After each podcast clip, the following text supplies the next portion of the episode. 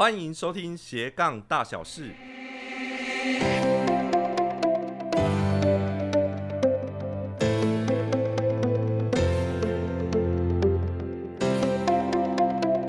Hello，你好，我是 Ray，你的斜杠引路人。在上一集的内容当中，我们聊到如何打造斜杠的具体步骤。如果你开始使用这个步骤来做斜杠的话，也欢迎跟我分享一下你的心得。又或者是你有不同的方式来打造你的斜杠，也欢迎来跟我说一下哦。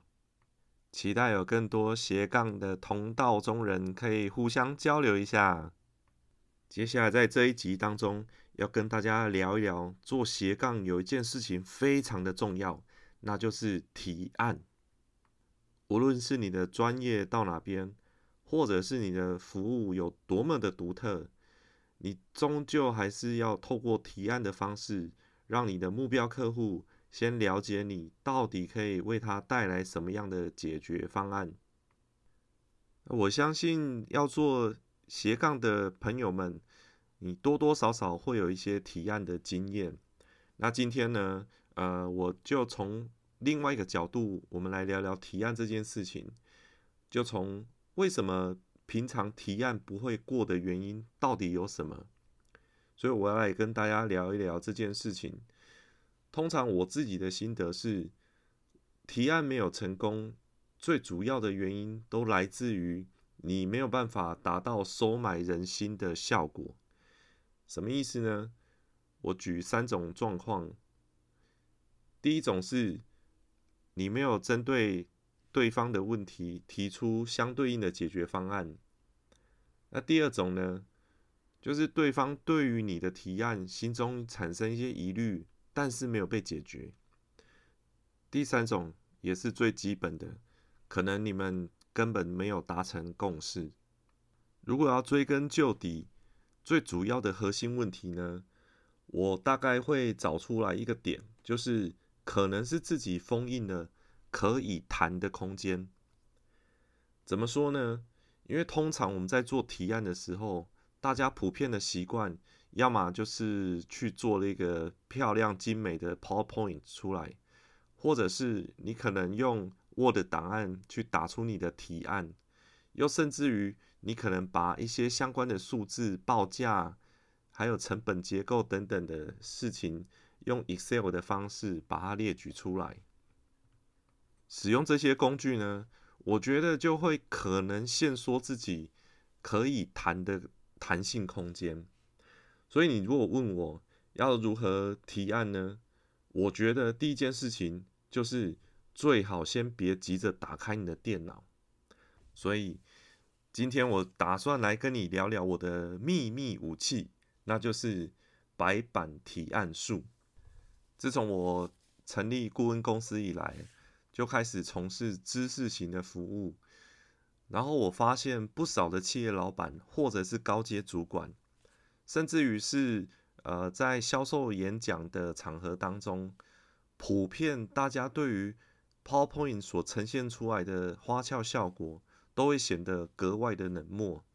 那有很大的原因是他们不常使用 PowerPoint。或者是另外一个原因，是因为简报当中的一些特效会分散听众的注意力，所以无法聚焦在提案内容的状况底下，就很难让提案可以顺利的过关。我们常说啊，就大部分的生意啊，都是用谈的谈出来的，所以我发现大部分都还是习惯。用画的，或用写的，或者用谈的，哦，就是用比较纯粹的方式来找出彼此之间的交集。坦白说，我在刚开始斜杠的时候，其实初期我也都是用 PowerPoint 去做提案，但是呢，在最刚开始提案的几次的过程经验当中，其实都没有成功。那最后呢，我回想过去的经验，我。第一次成功的提案，其实就是写白板写出来的。后来有了第一次，当然第二次也是如法炮制，就持续的用写白板的方式来成功的拿到后来每一个的提案。所以这个秘诀在哪边呢？其实提案秘诀首先就是必须要先建立起双方之间的信任感，才有谈下去的可能性。那为什么写白板跟建立双方的信任感会有关系呢？这个就要提到一位心理学家 Albert，他曾经提出五五三八七的形象定律，是什么意思呢？就是说，当人们在第一次碰面的时候，有五十五 percent 是来自于非语言这方面的印象，然后有三十八 percent 是来自于你说话的语气。接着呢，最后只有七 percent 是来自于你说话的内容，所以因此我们必须要认清一个事实：你提案想要过关，你就必须要先以貌取人，拿下关键的九十三 percent。这九十三 percent 就是五十五 percent 的非语言，再加上三十八 percent 的说话语气。那透过白板来做提案呢？大家想想。当你在写白板的时候，会有哪一些状况发生？我来列举几个写白板的好处。第一个就是将公开的谈的内容写出来，让对方感受到他的问题被重视。那第二个呢，就是我们可以透过写白板的过程当中，来再次确认问题跟期待对彼此的认定上是一样的。那接下来第三呢，就是我们在谈的过程当中，把所有的关键字都把它写上去。那有包括哪些关键字呢？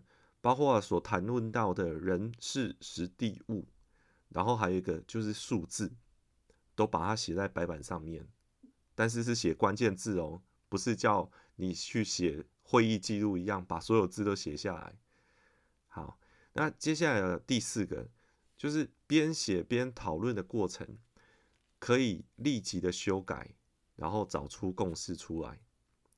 接下来呢，还有第五个，一样是边写边讨论的过程当中，你正拿下关键九十三趴的印象分数哦，因为我刚才提到嘛，就是你要以貌取人哦，五十五趴的非语言，再加上三十八 percent 的说话语气。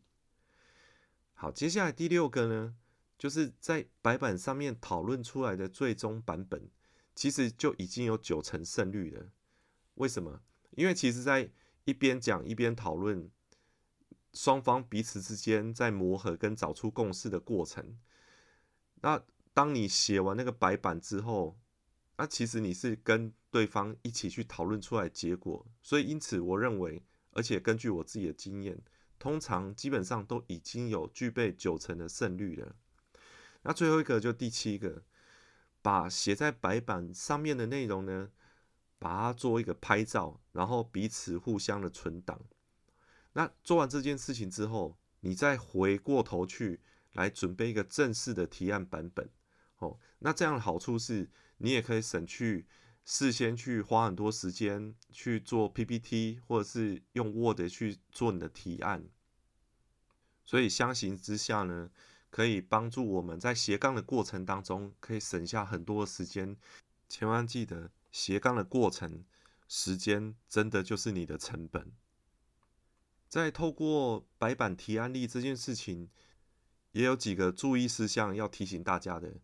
第一个就是，当我们准备要写白板之前，你必须要征求对方的同意，千万不要自己笔拿起来就开始写了。那第二个呢，就你必须要很熟悉自己的解决方案，因为那个当下你在写白板的过程当中，那个都是真功夫的呈现，所以你必须要很熟悉自己的专业在哪边，还有你的解决方案会是什么，你必须要很熟悉。第三个要注意的事项是，你在事前一定是做足了功课跟准备，特别是在提案相关的一些数据，还有成本结构。因为当你把这个数字写上去之后，其实就来不及修改了。即使最后对方同意你修改，这个其实对于你的专业形象就会有大大的扣分。那接下来第四个就是你要诚实的面对，如果真的无法解决这个问题，那我会建议你就把笔盖起来哦，至少保留诚恳的态度，把这个印象留给对方，日后还有合作的机会。那最后一个也是蛮重要的一件事情，就是你要习惯熟练几种解决方案的图形，因为一个白板再怎么大，你也不可能把它当成是一个会议记录，写满满的字。其实字越多，就越难抓到重点。上面写的字其实都会是关键字，比较多的比重呢，是你透过图形的方式去呈现你要提案的内容。以上就是我的提案秘密武器，提供给你参考喽。我相信，只要把提案方式搞对了，你不一定要很懂得 PowerPoint 技巧，也可以成为提案的常胜军。哦，尝试来培养白板提案力，可以让你的工作更有效率之外，也可以让你的提案可以更顺利哦。希望你喜欢今天的节目，别忘了订阅，给我们鼓励哦。我也会把今天的分享内容啊写成一个文字档，放在我的部落格上面。那部落格连接呢，会放在我的节目底下的描述栏当中。我们下次再见喽，拜拜！谢谢你的收听，希望你喜欢今天的节目。我们下一次空中再见喽，拜拜！